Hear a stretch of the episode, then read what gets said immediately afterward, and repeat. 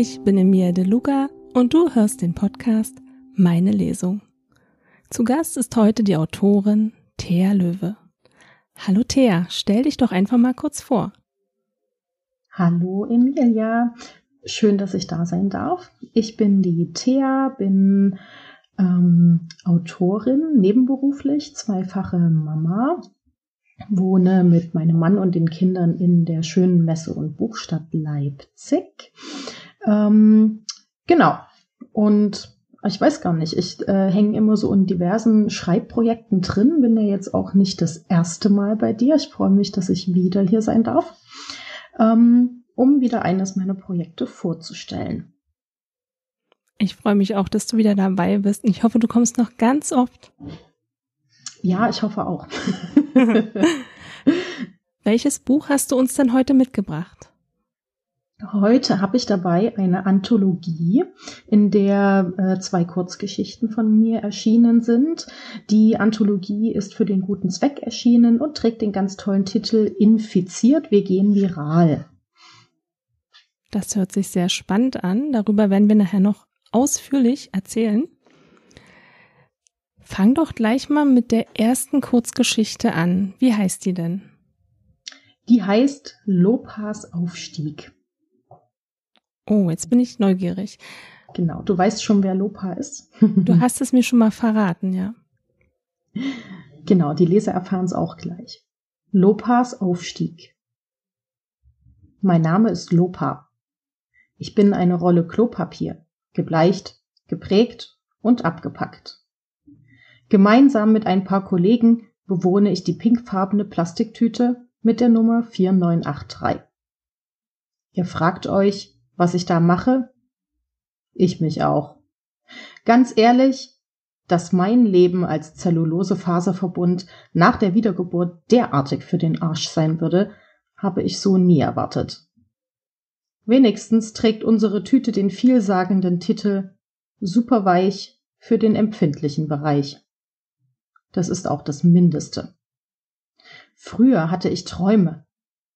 Ich war mal ein buntes Werbeblatt, später eine Tageszeitung. Was da auf mich gedruckt stand, setzte mir Ideen in den Kopf, Wünsche.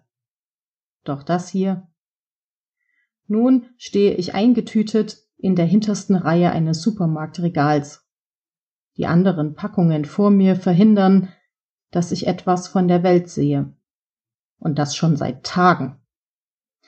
Ich kann mich also nicht mal über die Leute amüsieren, die vorbeilaufen.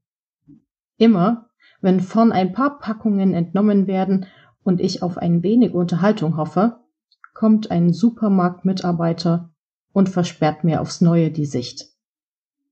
Dabei müsste ich eigentlich auch mal dran sein. Die vorderste Reihe kichert ganz plötzlich so laut, dass die Plastikfolie raschelt und mich aus meinen Gedanken reißt. Ich hingegen sitze festgezurrt zwischen den anderen Rollen der Nummer 4983 und sehe nichts. Schöne Kacke. Ich höre lediglich, wie sich Einkaufswagen durch die Reihe schieben. Mehr als sonst. Die verdreckten Plastikräder kratzen nur so über den Fliesenboden. Plötzlich verschwinden ein paar Kameraden vor meiner Nase. Licht dringt durch die Plastikhülle und blendet mich.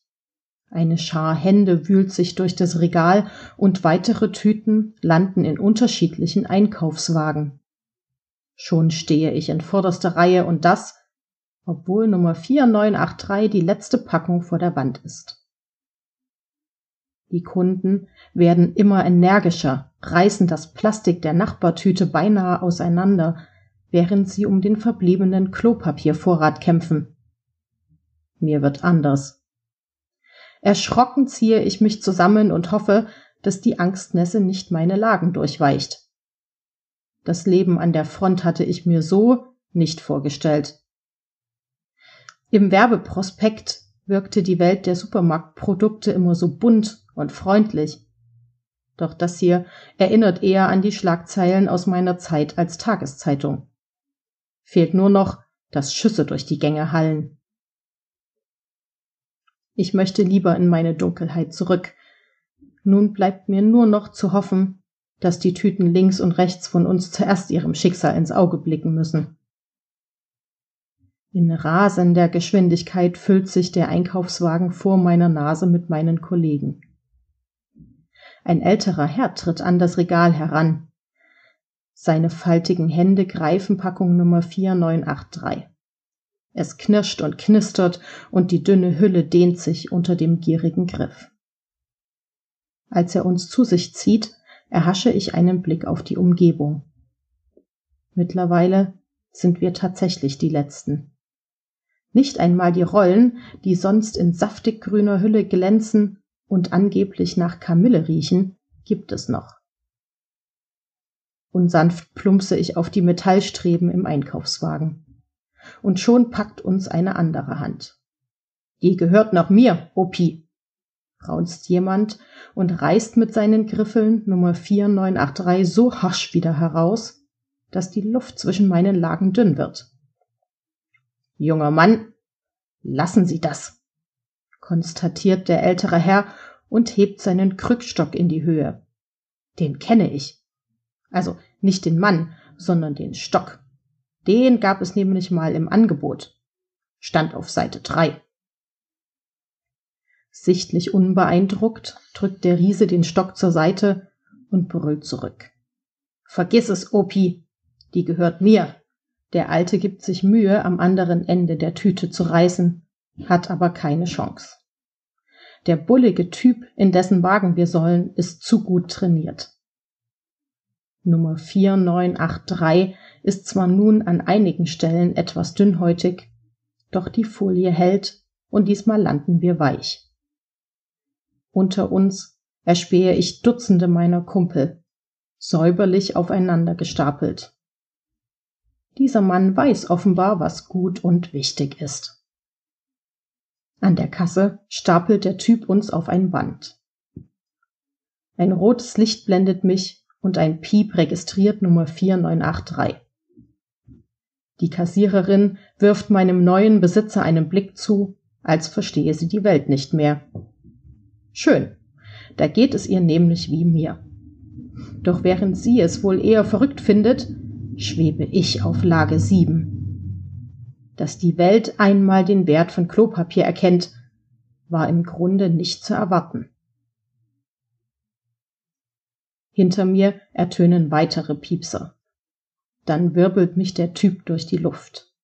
Die Last der anderen Packungen drückt mich gegen das Metall und presst meine Schichten zusammen.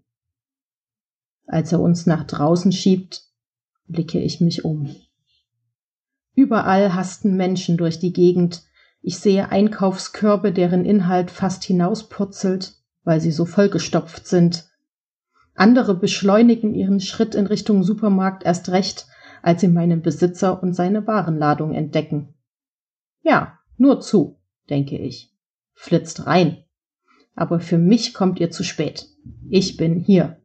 Bei Muskelprollo. Er ist so ein starker Beschützer, dass alle einen riesigen Bogen um ihn machen. Auf dem Parkplatz sehe ich, wie sich zwei Damen um Packung Nummer 5713 streiten. Die stand genau neben mir. Mit wutentbrannten Worten zerren sie an der Plastehülle. Eine links, eine rechts, bis die Folie reißt. Meine einstigen Nachbarn verteilen sich auf dem Asphalt, weitere Personen stürzen hinzu. Im Eifer des Gefechts tritt jemand auf einen meiner Kameraden. Bei dem Anblick ziehen sich mir alle Fasern zusammen. Verdreckt wird er liegen gelassen. Niemand schert sich mehr um ihn. Und das, obwohl doch vorhin am Regal alle nicht genug Klopapier kriegen konnten. Ich bin sehr glücklich, weit unten im Wagen zu liegen. Wenn hier einer rausfällt, bin es zumindest nicht ich. Das würde meinem Stand auch nicht gerecht werden. Wir lassen das Spektakel hinter uns und steuern auf einen metallblauen Schlitten zu. Mit meinem Besitzer möchte sich offenbar wirklich niemand anlegen. Ein Glück. Ich will nämlich nicht zerrissen werden. Jedenfalls nicht so. Eine Klappe öffnet sich und der Typ stapelt uns in ein Fach, das uns kurz darauf in völlige Dunkelheit hüllt.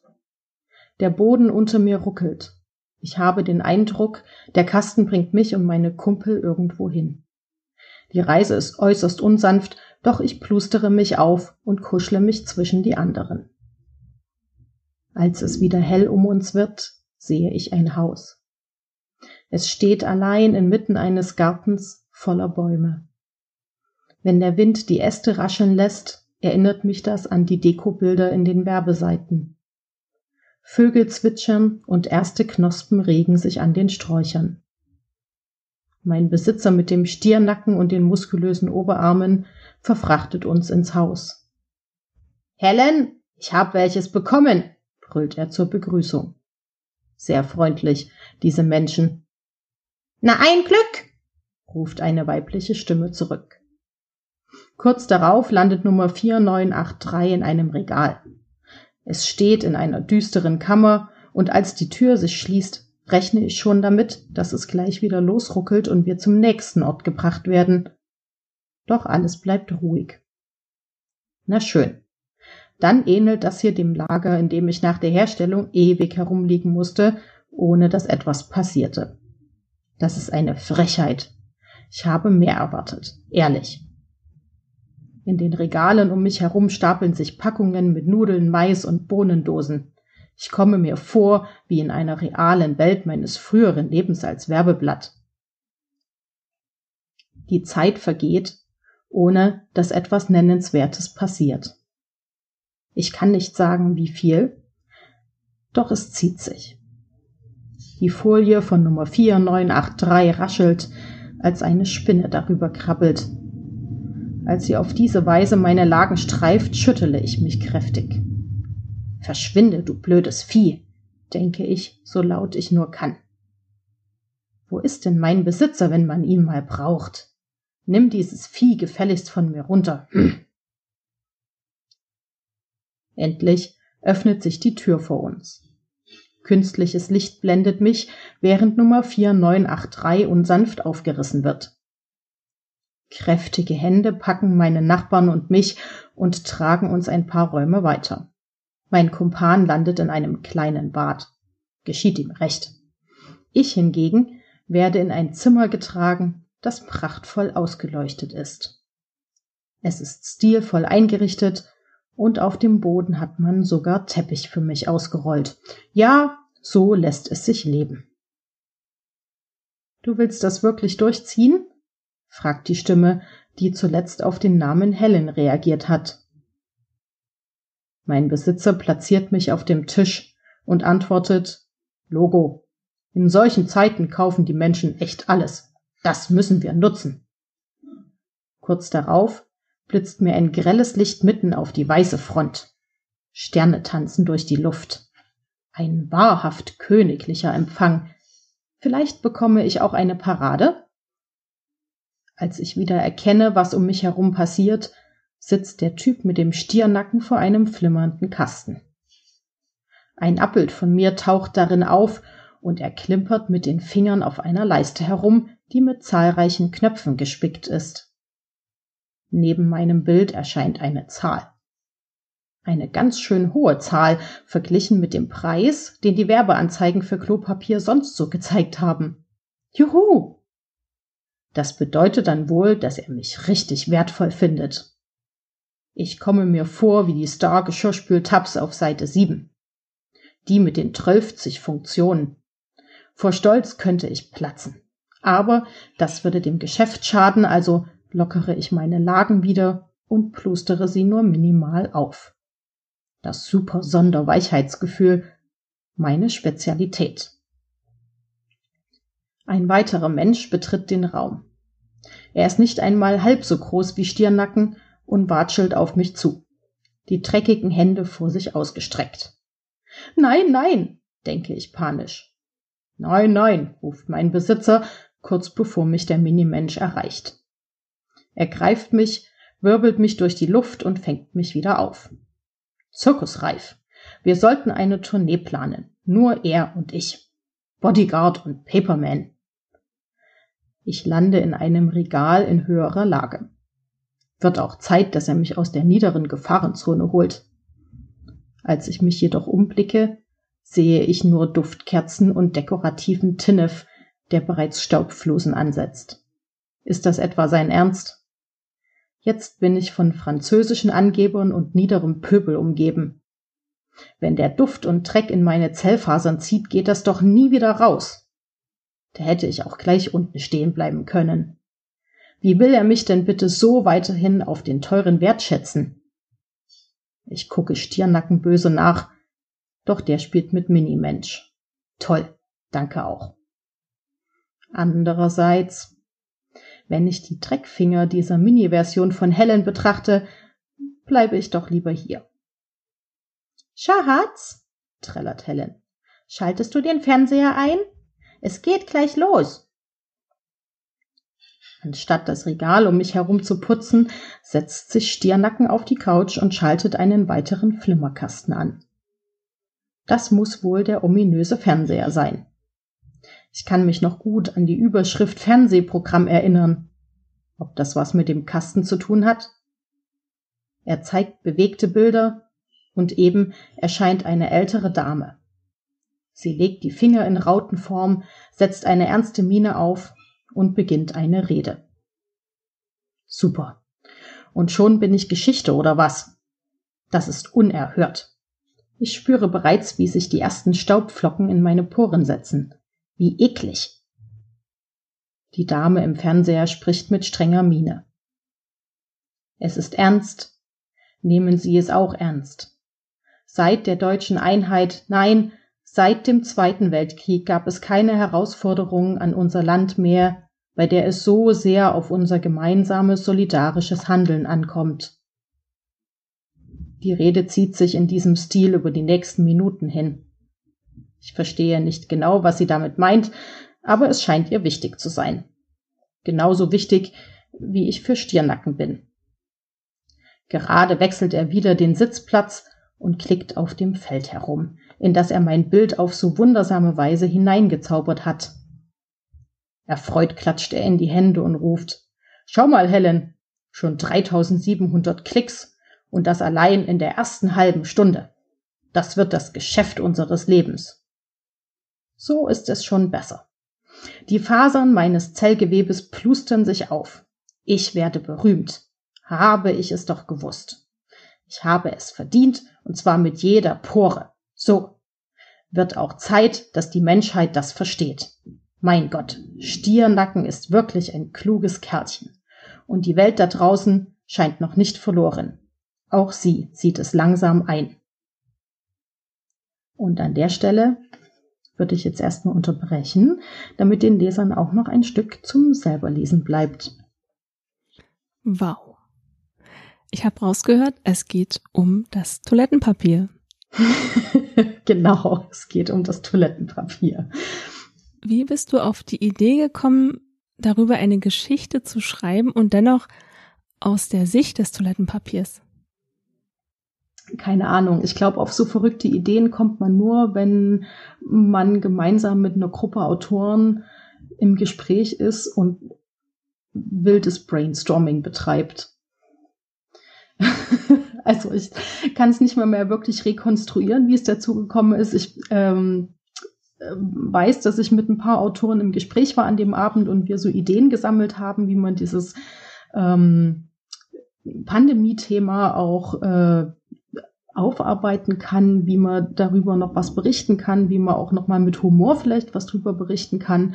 Ähm, ja, ich weiß auch nicht. Das war so die Zeit, in der es einfach in keinem Laden mehr Klopapier gab, in dem das totale Mangelware war. Und ich habe mich gefragt, wie fühlt sich so eine Rolle Klopapier zu dem Zeitpunkt? Ja, keine Ahnung. Es war so eine, es war so eine blöde ausgesprochene Idee.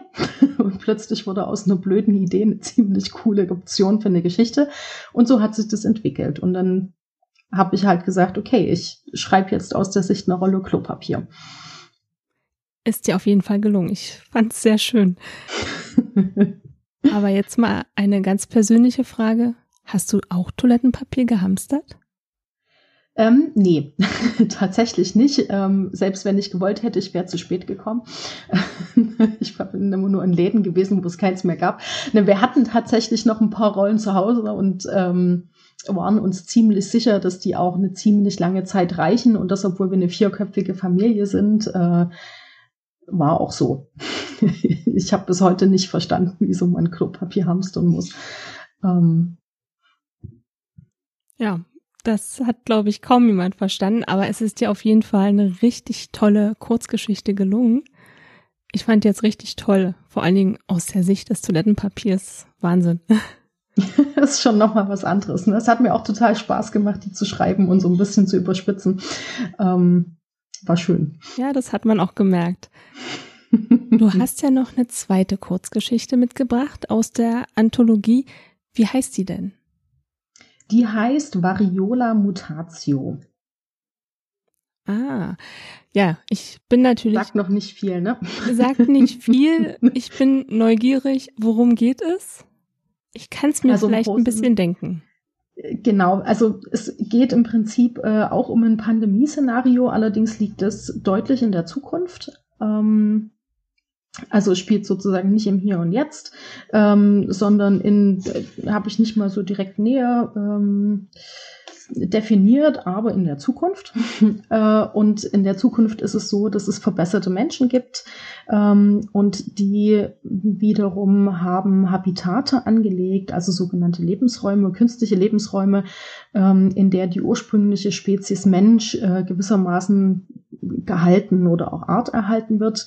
Ähm, und dort bricht quasi ein Virus aus. Oh, wie genau. passend. Genau.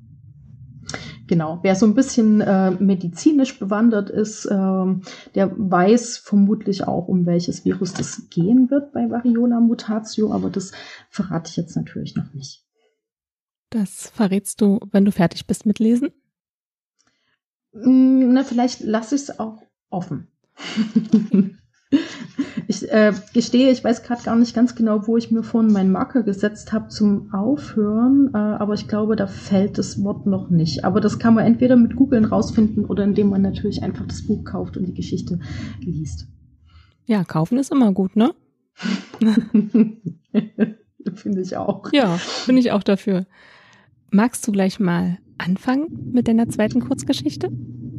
Ähm, ja, kann ich gerne machen. Also sie ist äh, im Stil, muss ich dazu sagen, schon nochmal deutlich anders als die Klopapiergeschichte. Ne? Die Klopapiergeschichte ist äh, sehr, sehr humorvoll gehalten, die ist auch so gedacht. Ähm, die Geschichte jetzt, das ist eher ähm, eine, also eher so eine dystopische Geschichte, ne? Also die in so einer fiktiven ähm, Zukunft spielt und die auch äh, ein, ein Stück härter sozusagen ausfällt. Ähm, genau. Aber das ist, steht auch ein bisschen stellvertretend für unsere Anthologie, ähm, in der die Geschichten vorkommen, dass die auch sehr, äh, sehr, sehr variiert durch die Genres. Ne? Nur das Pandemie-Thema zieht sich durch, aber da reden wir ja dann auch später nochmal zu. Variola mutatio. Ellas Finger lagen auf der meterdicken Glasscheibe des Habitats. Sie folgten dem schwarzen Schriftzug, der auf der Außenseite in das Glas graviert war. Unerreichbar für ihre Berührung, doch ihre Augen erkannten die Worte. Gehege 23, Leben um das Jahr 1800, typische Farmhütte und deren Bewohner zur Gründungszeit der USA, stand dort in eleganten Buchstaben geschrieben. Darüber hinweg starrte ein Emendati Ella in ihrer bäuerlichen Kleidung an. Krampfhaft versuchte die Zwanzigjährige sich zu erinnern, ob sie das Gesicht dieses Verbesserten schon einmal gesehen hatte. Nein, definitiv nicht. Was wollte er? Sonst schauten sie stets nur kurz und liefen dann zum nächsten Habitat. Mit überkreuzten Beinen den Kopf auf eine Hand gestützt, saß der Emendati auf einem weißen Quader. Er sah Ella unverhohlen an, ohne den Blick auch nur einmal abzuwenden oder gar zu blinzeln. Gleich einem exzentrischen Kunstwerk standen seine stechend grünen Augen im Kontrast zu seinem hellen Hauttyp und den raspelkurzen blonden Haaren. Jede ihrer Zellen enthält winzige intelligente Roboter auf biologischer Basis, pflegte ihre Urgroßmutter, als sie noch lebte, bei jeder Gelegenheit zu erklären. Angesteuert werden sie von einer App namens Cellab 2.0. Sie ist auf einen Chip programmiert, der in den Unterarm eingesetzt wird. Eine Gänsehaut zog sich über Ellas verschmutzte Arme. Diese verbesserten Menschen mit ihren symmetrischen Gesichtern, der makellosen Haut und den perfekten Körpermaßen waren ihr gespenstisch. Auch der Rest aus den Erklärungen hallte nun in ihren Ohren. Eine bahnbrechende Technologie, die ursprünglich Frauen half, ihr jeweiliges Wunschkind künstlich zu entwerfen. Vom Unterarm aus überwacht und steuert die App alle Zellen des Organismus. Schon lange vor den Radak-Kriegen verlängerte sie dadurch den Reichen das Leben. Leider hatte Ella stets nur einen Bruchteil verstanden. Die Geschichten von Dingen, welche die alte Frau Technologie nannte, überstiegen trotz regelmäßiger Lehreinheiten schlichtweg ihre Vorstellungskraft. Sie empfand es schon als surreal, wenn sich die Kostklappe hinter ihrem Heim täglich wie von Geisterhand öffnete und wieder schloss. Plötzlich stieß jemand hinter Ella die Tür des Farmhauses auf und kam ins Freie gerannt. Das roch nach Ärger. Einer spontanen Eingebung folgend signalisierte sie dem Emendati, er solle lieber verschwinden. Weshalb eigentlich? Im Grunde konnte er ihr doch egal sein. War es die Art, wie er sie ansah, oder das sanfte Kribbeln in ihrer Magengegend, welches das Grün seiner Augen in ihr hinterließ. Hau ab, du synthetisches Monstrum, blaffte der Farmherr durch die Front des Habitats nach draußen. Als ob der junge Mann auf der anderen Seite ihn hören könnte. Nun verzieh dich endlich, brüllte ihr Stiefvater noch einmal. Sein trainierter Stirnnacken war bereits hervorgetreten und die Halsschlagader pochte wild, während er mit der Faust die Scheibe bearbeitete. Da der Emendati außerhalb des Geheges noch immer nicht reagierte, wandte sich der Hausherr schließlich Ella zu. Und du komm rein, aber Dalli. Während Ella zurück zur Hütte eilte, bemühte sie sich, das faszinierende Gesicht des Fremden wieder aus ihrem Hirn zu bekommen. Leider wollte es beim besten Willen nicht gelingen. Kaum hatte sie das Innere betreten, donnerte schon Justus Stimme durch das Haus. Den restlichen Nachmittag bleiben wir drin, bevor sich dieser Verbesserte an uns satt klotzt. Ella, du kümmerst dich um Florence. Luise, du hilfst Magda in der Küche. Kaum hatte er seine Befehle verteilt, sank der Hausherr auf einen hölzernen Schaukelstuhl und rieb sich die Stirn. Ella war froh, nicht dem Küchendienst zugeteilt zu sein und lief in eines der hinteren Zimmer. Zum wiederholten Mal fragte sie sich, woher dieser aufbrausende Mann und seine Familie damals gekommen waren. Beim Betreten des Krankenlagers erkannte Ella sofort, dass es ihrer Halbschwester noch schlechter ging als am Morgen. Mit gerötetem Gesicht lag Florence auf einer durchgelegenen Matratze, das erdfarbene Wollkleid nass geschwitzt. Der Atem der Elfjährigen klang angestrengt und ging unregelmäßig. Verkrampft hielt sie sich mit ihren Händen am Laken fest, als verschaffe ihr der Akt Linderung. Zwei volle Tage bereits quälte sie sich mit Schmerzen und fieberte ununterbrochen. Während sich Ella neben ihrer Halbschwester niederließ, durchzuckte sie ein Stich der Besorgnis. Noch nie war einer von ihnen so krank gewesen. Nicht einmal, als ihre Urgroßmutter noch hier im Habitat lebte. Beklommen registrierte Ella die eiternden Pusteln, die sich in Florence Gesicht und auf ihren Armen immer weiter verteilten. Nachdem sie zuerst stetig größer geworden waren, sonderten sie mittlerweile einen unangenehmen Geruch ab. Traurig dachte Ella an ihre Urgroßmutter. Vielleicht hätte die Alte aus der Zeit vor den Radarkriegen gewusst, welche Krankheit das war. Als einzige unter ihnen hatte sie die Vorkriegszeiten erlebt, war nicht in einem Habitat geboren. An manchen Tagen konnte Ella ihr Leben im Gehege kaum ertragen. Zwar sorgten die Emendati für Beschäftigung, aber auch das unterbrach die gähnende Langeweile kaum. Am liebsten waren Ella die Bücher. Dank der Lehren ihrer Urgroßmutter war das Lesen für die Zwanzigjährige kein Problem. Ellas Lieblingsbuch war ein Reiseroman Sarah Campbell Knights. Er lag noch vom Vortag neben Florence Bett, also nahm sie ihn auf und las laut daraus vor. Die Sprache war deutlich veraltet, aber die malerischen Worte ließen in ihrem Kopf die wundervollsten Landschaften entstehen. Es war eine Welt, die irgendwo da draußen auf sie wartete.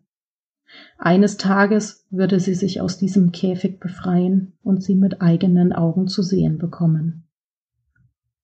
Kurz bevor Ella das Kapitel beenden konnte, begann Florence plötzlich laut zu husten. Blut rann aus ihrem Kindermund, während der ganze Körper unkontrolliert zitterte. Erschrocken sprang Ella auf und schrie vor Verzweiflung, so laut sie konnte. Dabei fiel das Buch polternd zu Boden, wo es genauso verloren liegen blieb, wie sie sich fühlte. Noch ehe die anderen Bewohner auf ihren Ruf reagierten, fiel Florence Körper schon leblos in sich zusammen. Weinend kauerte Ella zwei Tage später auf der schmalen Veranda der Farmhütte. Ihren braunhaarigen Schopf hatte sie zwischen den Armen vergraben, während ihr Schluchzen sie wieder und wieder durchschüttelte. Auf Florence war in der heutigen Nacht Luise, die Mutter ihrer Halbschwester, gefolgt. Ihre eigene Mutter Magda hatte über Nacht extrem hohes Fieber bekommen. Ihr Stiefvater Justus klagte ohne Unterbrechung über Kopfschmerzen und wirkte leichenblass. Als Ella nach langer Zeit aufblickte, nahm sie durch den Schleier ihrer verweinten Augen eine Silhouette wahr. Jemand schien vor dem Habitat zu stehen und sie zu beobachten. Mit dem Ärmel wischte sie ihre Tränen weg und sah noch einmal hin. Es war zweifellos der Emendati von vorgestern. Doch was wollte er hier? Ob er wusste, was in diesem Habitat vor sich ging? In einem Akt der Verzweiflung stand Ella auf, lief zu der Scheibe und legte ihre Hand darauf. Flehend sah sie den Verbesserten an und formte mit ihren Lippen überdeutlich Hilf uns, wir sterben. Sie war sich nicht sicher, ob er überhaupt ihre Sprache beherrschte, aber er schien zu verstehen, denn sofort nahm er ein kleines Gerät aus seiner Innentasche, in das er hastig hineinsprach. Plötzlich polterten Schritte hinter Ella aus dem Haus. Warst du das, du Schweinehund? schrie Justus im Näherkommen, ein langes Küchenmesser hoch erhoben in seiner Hand. Hast du meine Familie umgebracht? Meine Frauen sterben wie die Fliegen, seit ich dich das erste Mal gesehen habe. Glaube ja nicht, dass wir dein Scheißspiel mitmachen. Erschüttert über den ausgesprochenen Verdacht schaute Ella zwischen ihrem Stiefvater und dem Verbesserten hin und her. Da fuhr gänzlich unerwartet ein Schmerz in ihren Bauch. Mit einem verblüfften Keuchen registrierte sie, dass Justus ihr die Klinge seitlich unter die Rippen gerammt hatte. Der Blick des Farmherrn ging zurück zu ihrem Beobachter. Siehst du das? Glaubst du, wir lassen uns von euch abschlachten? Nein, wir entscheiden selbst, wann wir sterben. Wir sind frei. Hysterisch lachend rannte Justus zurück zur Hütte. Während aus dem Haus Magdas Schreie erklangen, hielt Ella entsetzt die Hand auf ihre Wunde. Warmes Blut quoll daraus hervor, und der Schmerz war nahezu unerträglich. Die Welt um sie herum drehte sich, und sie sank zu Boden. Noch immer begriff sie nicht, was gerade geschehen war. Einzig das Bild des Emendati brannte sich in ihr Gedächtnis. Entsetzen und Irritation lagen auch in seinem Blick, während er auf seinem leuchtenden Unterarm herumtippte und mit weit geöffnetem Mund irgendetwas in sein kleines Gerät hineinrief. Dann wurde es schwarz um Ella. Irk, tatsächlich sehen Sie doch, waren die ersten Worte, die an Ellas Ohr drangen, als sie wieder zu Bewusstsein kam. Wo war sie? Dies war definitiv nicht das Habitat. Die Luft roch völlig anders, in etwa so wie die Bücherseiten aus ihrem Heim, wenn sie frisch in das Gehege gegeben worden waren. Es hatte jedes Mal ewig gedauert, bis sich das Papier mit den vertrauten Düften von Essen und altem Holz vollgesogen hatte.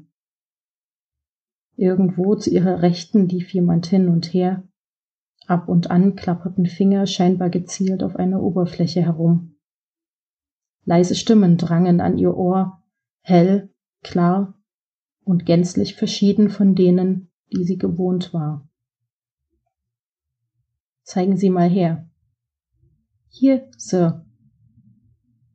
Sie ist tatsächlich resistent. Ich fasse es nicht. Wenn der Hauptmann diese Ergebnisse in die Finger bekommt, wird er die Antro ausweiden lassen. Die Worte machten Ella Angst. Was hatte das zu bedeuten? Vorsichtig schlug sie die Augen auf und sah sich um. Soweit sie es überblicken konnte, war sie von kahlen Wänden umgeben. An einigen Stellen blinkten und piepten quadratische Kacheln in wilden Farben. Gleich neben ihr stand ein seltsamer Kasten, der in einer Tour rauschte und rhythmische Töne von sich gab. So geräuschlos wie nur irgend möglich tastete Ella nach ihrer Verletzung. Unter dem seltsam glatten Stoff, den sie trug, fühlte sie nur blanke Haut. Kein Schmerz, keine Wunde. Wie war das möglich? Sehen Sie doch, Sir, sie ist bei Bewusstsein, stellte eine der Stimmen fest. Zwei Augenpaare schoben sich in Ellas Sichtfeld. Die dazugehörigen Emendati trugen seltsame Anzüge und hatten ihre Köpfe in elegant anmutende Helme gesteckt. Deren Front zierten Sichtfenster, aus welchen Ella zwei Augenpaare anstarrten. Eines davon kam ihr bekannt vor. Der Emendati, der vor ihrem Habitat verweilt hatte, sah sie warmherzig an. Hallo, ich bin Tiral. Wie nennst du dich? Ella konnte nur mit dem Kopf schütteln. Ihr Mund war wie ausgetrocknet und die Furcht, an einem fremden Ort synthetischen Gestalten ausgeliefert zu sein, schnürte ihr die Kehle zu. Keine Angst, wir wollen dir helfen, von hier zu fliehen. Kannst du dich aufsetzen? Der Emendati namens Tiral lächelte ihr aufmunternd zu. Seine Kollegin schickte einen verständnisvollen Blick hinterher. Diesmal versuchte Ella es mit einem Nicken. Erstaunlich unproblematisch kam sie schließlich in die aufrechte Position. Sie fühlte sich gesund und erfrischt, als hätte sie tagelang geschlafen. Die Schmerzen waren verschwunden und ihr Kopf konnte stetig besser klare Gedanken fassen. Tiral reichte ihr ein Glas mit einer transparenten Flüssigkeit. Hier ist etwas Wasser für dich. Seine ebenmäßigen Gesichtszüge sahen aus der Nähe noch viel fesselnder aus als durch die Fensterfront des Geheges. Dabei waren sie so perfekt symmetrisch, dass Ella sich mit ihrem eigenen Aussehen vor dem Emendati schämte. Schüchtern nahm sie das Glas entgegen und senkte den Blick. Wo bin ich? Und was ist mit den anderen aus meinem Gehege? brachte sie schließlich über die Lippen. Sie sind alle tot, antwortete Tiral mitfühlend. Du bist die Einzige, die überlebt hat. Was ist passiert? keuchte Ella, während Übelkeit aufstieg. Hauptmann Gerken Wexmo, der Leiter dieser Basis, sucht ein Heilmittel gegen eine Epidemie. Sie haben den Bewohnern deines Geheges verschiedene Impfstoffe injiziert und anschließend ein Virus in eurem Gehege freigesetzt. Nein. Wieso? Da dämmerte Ella etwas. Du hast es gewusst, du Widerling, schrie sie den Verbesserten an. Alle Traurigkeit über ihren Verlust und alle Wut über diese Willkür schossen in einem Schwall aus ihr heraus. In einem Anflug von unbändiger Verachtung sprang sie von ihrem Krankenlager und stürzte sich auf ihn. Wild trommelte sie mit ihren Fäusten auf Tirals Brust. Doch den Verbesserten interessierte das gar nicht. Er griff lediglich Ellas Hände und schob sie von sich wie eine Feder. Ohne jeden Aufwand hielt er sie auf Abstand, während seine Kollegin ihr einen verständnisvollen Blick zuwarf. Jetzt erst wurde Ella klar, wie viel die Verbesserungen der Emendati tatsächlich leisten konnten. Gegen jemanden mit so viel Muskelkraft war sie absolut chancenlos. Resigniert ließ sie locker und setzte sich erschöpft zurück auf die Liege. Sie fühlte, wie ihre Augen feucht wurden, die Verzweiflung und der Schock saßen tief. Einfühlsam blickte der Emendati sie an. Hör zu, ich hatte keine Ahnung. Wenn doch, dann hätte ich. In diesem Augenblick klopfte es energisch an der Tür. Ohne abzuwarten, trat ein weiterer Emendati ein. Der Neuankömmling, ebenfalls in einen Schutzanzug gehüllt, sah sich misstrauisch um. Sein Blick erinnerte Ella an Justus, wenn er einen Aufstand gegenüber seinen Entscheidungen vermutet hatte. Sofort eilte Tirals Kollegin dem Fremden entgegen. Herr Kommandant, wie können wir Ihnen behilflich sein? Tiral wandte den Blick von Ella nicht ab. Mit unauffälligen Bewegungen drückte er auf seinem Unterarm herum. Seine Haltung kannte sie von sich selbst, wenn sie sich bereit hielt, vor Justus Strafe in ihr Zimmer zu flüchten. Hauptmann Wexmo wartet auf die Untersuchungsprotokolle, ich soll sie sofort überbringen. Natürlich, hier, Herr Kommandant, Unsicherheit lag in der Stimme Tirals Kollegin, während sie die Ergebnisse weiterreichte. Leider entging das dem Kommandanten nicht. Wo ist Laborantin Quicks? Müsste sie nicht eigentlich hier sein? Es ging ihr nicht gut, Sir. Sie hatte Angst, es sei Variola, ich sollte übernehmen. Und Ihr Name ist? Ella konnte die Anspannung im Raum förmlich riechen. Augenscheinlich argwöhnte der Kommandant mit etwas. Noch immer lag Tirals mahnender Blick auf ihr. Seine Kollegin entgegnete unterdessen Laborantin Lyrida, Herr Kommandant. Den Befehlshaber schien das nicht zu überzeugen. Zeigen Sie mir umgehend Ihren Ausweis. Mit fahrigen Bewegungen zog Lyrida eine Karte aus ihrer Tasche als Tiral das Ruder übernahm und sich dem Kommandanten zuwandte. Sie! keuchte dieser überrascht, während er ein röhrenförmiges Gerät aus einer Halterung an seinem Gürtel zog. Ich wusste doch, hier ist etwas faul. Händigen Sie mir umgehend das Studienobjekt aus. Und weil ich Cliffhanger so mag, höre ich genau an der Stelle jetzt auf. Ähm, und wenn es euch interessiert, dann dürft ihr das Buch natürlich kaufen für den guten Zweck und herausfinden, ob Ella noch gut aus der Situation herauskommt, ähm, auch zu welchem Preis und was vielleicht noch alles hinter dem Variola-Virus steckt. Das ist jetzt aber sehr gemein. aber gut, ich kann damit leben. Ich kaufe das Buch und dann lese ich einfach weiter. Gerne, gerne, gerne. Ich freue mich darauf schon. Verrat das höre ich gerne. Verrat uns doch mal, wie ihr auf die Idee gekommen seid, eine Anthologie zu schreiben. Ähm, also die Idee selber ist jetzt gar nicht direkt von mir gewesen, sondern von den beiden Herausgebern des Buches. Ähm, das ist der Patrick Kaltwasser und die Luna Day, zwei Autorenkollegen bzw. Innen. Ähm, Genau, die hatten die Idee, also eigentlich der Patrick, ähm, der im ersten Lockdown quasi zu Hause gesessen hat. Ähm, es gab jede Menge Veranstaltungen, die abgesagt wurden, Lesungen, die abgesagt wurden, Messen, die abgesagt wurden. Eine ganze Branche lag quasi brach und ähm, er hat quasi den Entschluss gefasst, er will jetzt irgendwas machen, um da auch zu unterstützen. Und zwar ähm, etwas, das ihn auch quasi mit Herzblut erfüllt und ihm auch Spaß macht ähm, und hat sich quasi ein Grüppchen Autoren um sich geschart, die das Ganze mitziehen und daraus entstand dann die Idee, eine Anthologie zu schreiben, ähm, die wir für den guten Zweck veröffentlichen. Das ist eine sehr gute Idee gewesen. Finde ich auch. Auf jeden Fall. Erklär doch mal für die, die es nicht wissen, was eine Anthologie ist. Genau, also eigentlich ist es ähm, jetzt kein großes Hexenwerk. Ne? Anthologie ist quasi einfach ein anderer Begriff für Kurzgeschichtensammlung. Und zwar eine Kurzgeschichtensammlung, in der verschiedene Autoren ihre Geschichten veröffentlichen können. Genau.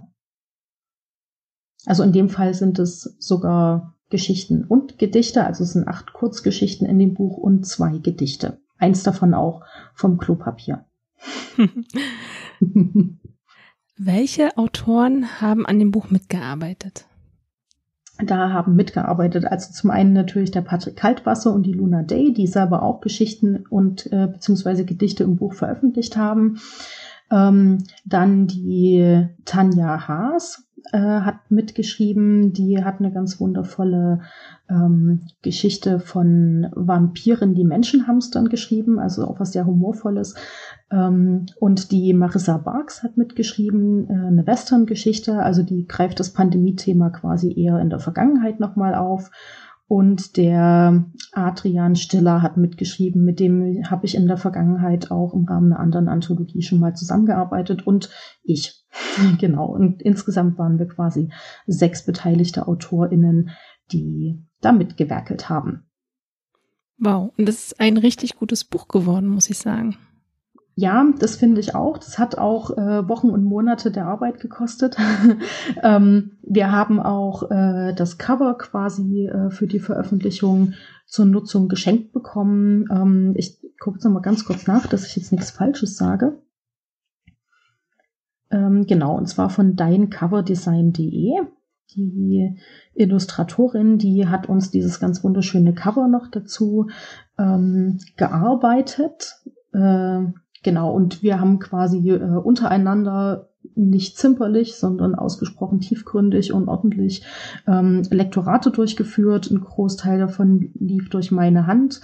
Ähm, die Autoren und Autorinnen haben geflucht und wir haben ein ums andere Mal die Geschichten überarbeitet, ähm, haben die am Ende nochmal von einer weiteren befreundeten Autorin intensiv Korrektur lesen lassen, damit uns möglichst auch die letzten Fehlerchen äh, noch rausgefischt werden, ähm, haben das dann gut gesetzt und in die Öffentlichkeit gegeben.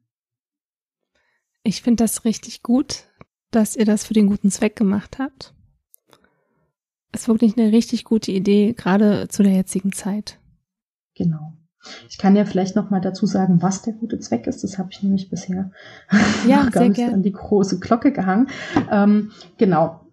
Und zwar war äh, ja auch die Idee dadurch, dass die Ver also vielleicht kann man es jetzt auch schon vermuten, ne, aber die äh, Veranstaltungsbranche ist ja quasi eine Branche, die ähm, über viele Wochen und Monate auch aus allen Hilfen rausgefallen ist, die überhaupt nicht berücksichtigt wurde, gleichzeitig aber eben auch überhaupt nichts tun konnte, obwohl Hygienekonzepte vorlagen, Möglichkeiten vorgelegen haben, Dinge zu machen und es einfach trotzdem nicht berücksichtigt worden. Es ähm, gab da große Schwierigkeiten und deswegen war die Idee, dass wir mit allen Einnahmen, die die Anthologie generiert, also wir haben uns Geschichten quasi ähm, kostenfrei äh, aus Herzblut und äh, Hingabe und ehrenamtlichem Gedanken quasi geschrieben und zur Verfügung gestellt, so wie alle andere Arbeitsleistungen an dem Buch auch, so dass wir also alle Einnahmen, ähm, die also alle Verkaufserlöse, die wir zusammenbekommen, praktisch spenden wollen und zwar an Institutionen, die ähm, sich zur Aufgabe gemacht haben, Kulturschaffende jetzt in der Corona-Krise ähm, und auch in Zukunft zu fördern. Wir haben auch schon einen festen Kooperationspartner ähm, mit Sitz in Augsburg, der also die Augsburger Kulturschaffenden unterstützt und sind gerade dabei, auch weitere Kooperationen an Land zu ziehen und natürlich die Anthologie auch publik zu machen, denn ähm, fördern können wir natürlich auch nur, wenn wir Bücher verkaufen. Ne? Also das A und O für den guten Zweck ist natürlich, dass die Bücher die Runde machen. Ähm, mir ist nochmal wichtig, also wir als Autoren verdienen da auch wirklich keinen Cent dran. Das ist uns auch wichtig, das wollen wir auch gar nicht natürlich auch die Herausgeber verdienen da nichts dran. Alles, was wir damit haben, ist quasi Arbeit, aber eine, die wir sehr gerne machen. Ähm, genau, so dass wir die Einnahmen also auch zu 100 Prozent weitergeben können, die Erlöse. Jetzt wollen wir natürlich alle das Buch kaufen, um euch und auch die anderen damit zu unterstützen. Wo können wir das tun? Das Buch könnt äh, ihr im Grunde überall im Handel kaufen. Das gibt es als ähm, E-Book oder auch als Printexemplar. Das ähm, kann man im Prinzip in jedem Buchhandel äh, kaufen, gerne auch in kleineren Buchläden, wenn die in euren Städten schon wieder aufmachen durften oder über Click und Collect arbeiten. Die freuen sich natürlich sehr. Die kann man damit gut unterstützen. Ähm, ansonsten einfach überall im Internet oder auch bei den großen Buchfilialen. Ähm, ist gar kein Problem. Das gibt's im Prinzip überall. Ihr dürft natürlich auch gern uns Autorinnen und Autorinnen der Anthologie anschreiben und nach einem signierten Exemplar fragen. Auch für sowas sind wir offen und freuen uns natürlich, wenn wir da noch so unser stolzes Signum reinschreiben dürfen. Ähm, Genau, also das heißt, die Wege, Wege gibt's viele, ähm, bekommen kann man das überall. Und wenn man das gekauft hat, das habe ich nämlich gerade vergessen, das ist der zweite Teil des guten Zwecks, das äh, erwähne ich nochmal kurz. Wir haben ähm, ganz hinten am Ende vom Buch ein Kapitel drin, das trägt den ganz wundervollen Namen Hamsterware. Es gibt ja jetzt äh, seit Corona-Zeiten so einen ganz wundervollen Hashtag in den sozialen Medien, der heißt Bücherhamstern. Der ist geboren aus dem Resultat, dass Messen ausgefallen sind in äh, massigen Größenordnungen, was ja für Autoren und Verlage sonst immer eine ganz wichtige Präsentationsplattform ist. Ähm, und um dem Ganzen, um das Ganze so ein bisschen abzupuffern, hat sich so eine Riesenaktion in den Netzwerken breit gemacht, die heißt äh, eben Bücherhamstern, hamster die guten Bücher, äh, anstatt sowas wie äh, Klopapier oder Nudeln, kauft lieber Lesestoff, unterstützt ähm, Autoren und Autorinnen von kleinen Verlagen, Self-Publishern, auch von großen, von wen auch immer man unterstützen möchte. Und wir haben quasi im Buch hinten ein komplett eigenständiges Kapitel reingesetzt, in dem wir auch nochmal Bücher von ganz tollen Autoren und Autorinnen weiterempfehlen, von denen wir glauben, dass die mehr Aufmerksamkeit verdienen und ähm, wollen die auf dem Weg quasi damit auch unterstützen. Das ist eine klasse Idee. Wo finden wir dich denn bei Social Media? Instagram, Facebook, alles, was du so hast? Also ich habe Instagram, da bin ich ähm, tatsächlich aktuell am aktivsten. Also wer ein bisschen mehr Einblick da reinbekommen will, was so mein Autorenleben macht, woran ich gerade arbeite, ähm, immer mal äh, ein paar tiefsinnigere Beiträge oder mal eine Kurzgeschichte oder ein kleines Gedicht oder sowas von mir lesen möchte, der folgt mir am besten dort. Ähm, ihr findet mich aber auch auf Facebook. Auch da freue ich mich über ein Abonnement meiner Seite. Da bin ich äh, zurzeit nicht ganz so omnipräsent wie auf Instagram. Also da kommen die Beiträge in ein bisschen größeren Abständen. Ähm, das ist aber auch okay. Also auch da findet man mich und äh, erfährt, was ich so tue. Alternativ ähm, kann man gerne auch auf meiner Homepage vorbeischauen, www.thlöwe.de. Ähm, genau, dort findet man die äh, Leseproben von meinen aktuellen Büchern, sieht, wann ich theoretisch auf Veranstaltungen wäre, wenn denn mal welche stattfinden, findet auch ein paar Links zu tollen Autorenkollegen und Kolleginnen von mir, ähm, die auch in diversen Genres veröffentliche, veröffentlichen, also mit denen ich engen Kontakt halte. Ähm, genau, also da kann man sich auch noch mal ein paar Anregungen suchen. Ähm, und äh, gern bei mir vorbeischauen. Auf Instagram bin ich thealöwe.autorin und auf Facebook einfach thealöwe. Genau. Was wünschst du dir von deinen Lesern? Na, zuallererst, dass sie, wenn sie sich denn dafür entscheiden, Bücher zu kaufen, in denen Geschichten von mir drinstehen oder auch ähm, mein, zu meinem Debütroman vielleicht nochmal greifen, den wir hier in der Lesung ja auch schon mal hatten, Das Geheimnis von Talmil, dann wünsche ich mir natürlich als allererstes, dass die einfach Spaß am Lesen haben. Das ist so das Hauptziel meiner Geschichten, ist, ähm, dass die Leute sich wegtragen lassen, ein bisschen Abenteuer erleben und mal abschalten können vom Alltag. Ähm, und als zweites wünsche ich mir natürlich auch, dass sie meine Bücher kaufen, so wie sich das äh, jeder Autor wünscht, aber natürlich äh, vor allem, weil sie sich vielleicht für die Inhalte oder die Geschichten interessieren. Genau. Vielleicht, weil sie mich nett finden. Ähm, auch das lasse ich gerne als Argument sehen. Ähm, aber im Grunde wünsche ich mir eigentlich, dass äh, die ihre Zeit zwischen den Seiten meiner Buchrücken genießen können. Ja, das ist sehr schön. Ja, liebe Thea, wir sind leider schon am Ende. Schade eigentlich. Ja, ich habe es fast befürchtet. Ja, ich fand es wieder so schön mit dir. Ja, dann muss ich zeitnah wiederkommen. Es hilft ja nichts, ne? Ja, auf jeden Fall. Also ich hoffe bald. Ich hoffe auch. Ich hoffe auch. Ich arbeite, ich arbeite dran. genau. Und ja, kauft alle auf jeden Fall das Buch. Ist für einen guten Zweck. Da werden sehr viele Leute unterstützt. Und genau, es kostet 15 Euro, ne? Also das hm? ist jetzt für ein Taschenbuch auch noch keine, keine Katastrophe. Das kann man sich mal leisten. Oder verschenken ist auch ein ganz tolles Geschenk. Genau. Und es sind ja ganz viele tolle Geschichten drin. Ja, Thea, ähm, ich freue mich aufs nächste Mal. Jetzt war wieder wundervoll mit dir und ich würde sagen, ich wünsche dir einen schönen Abend und bis bald. Bis bald. Tschüss. Also bis zum nächsten Mal. Eure Emilia. Wenn dir die Folge gefallen hat, abonniere den Podcast und über eine Bewertung würden wir uns sehr freuen. Meine Lesung.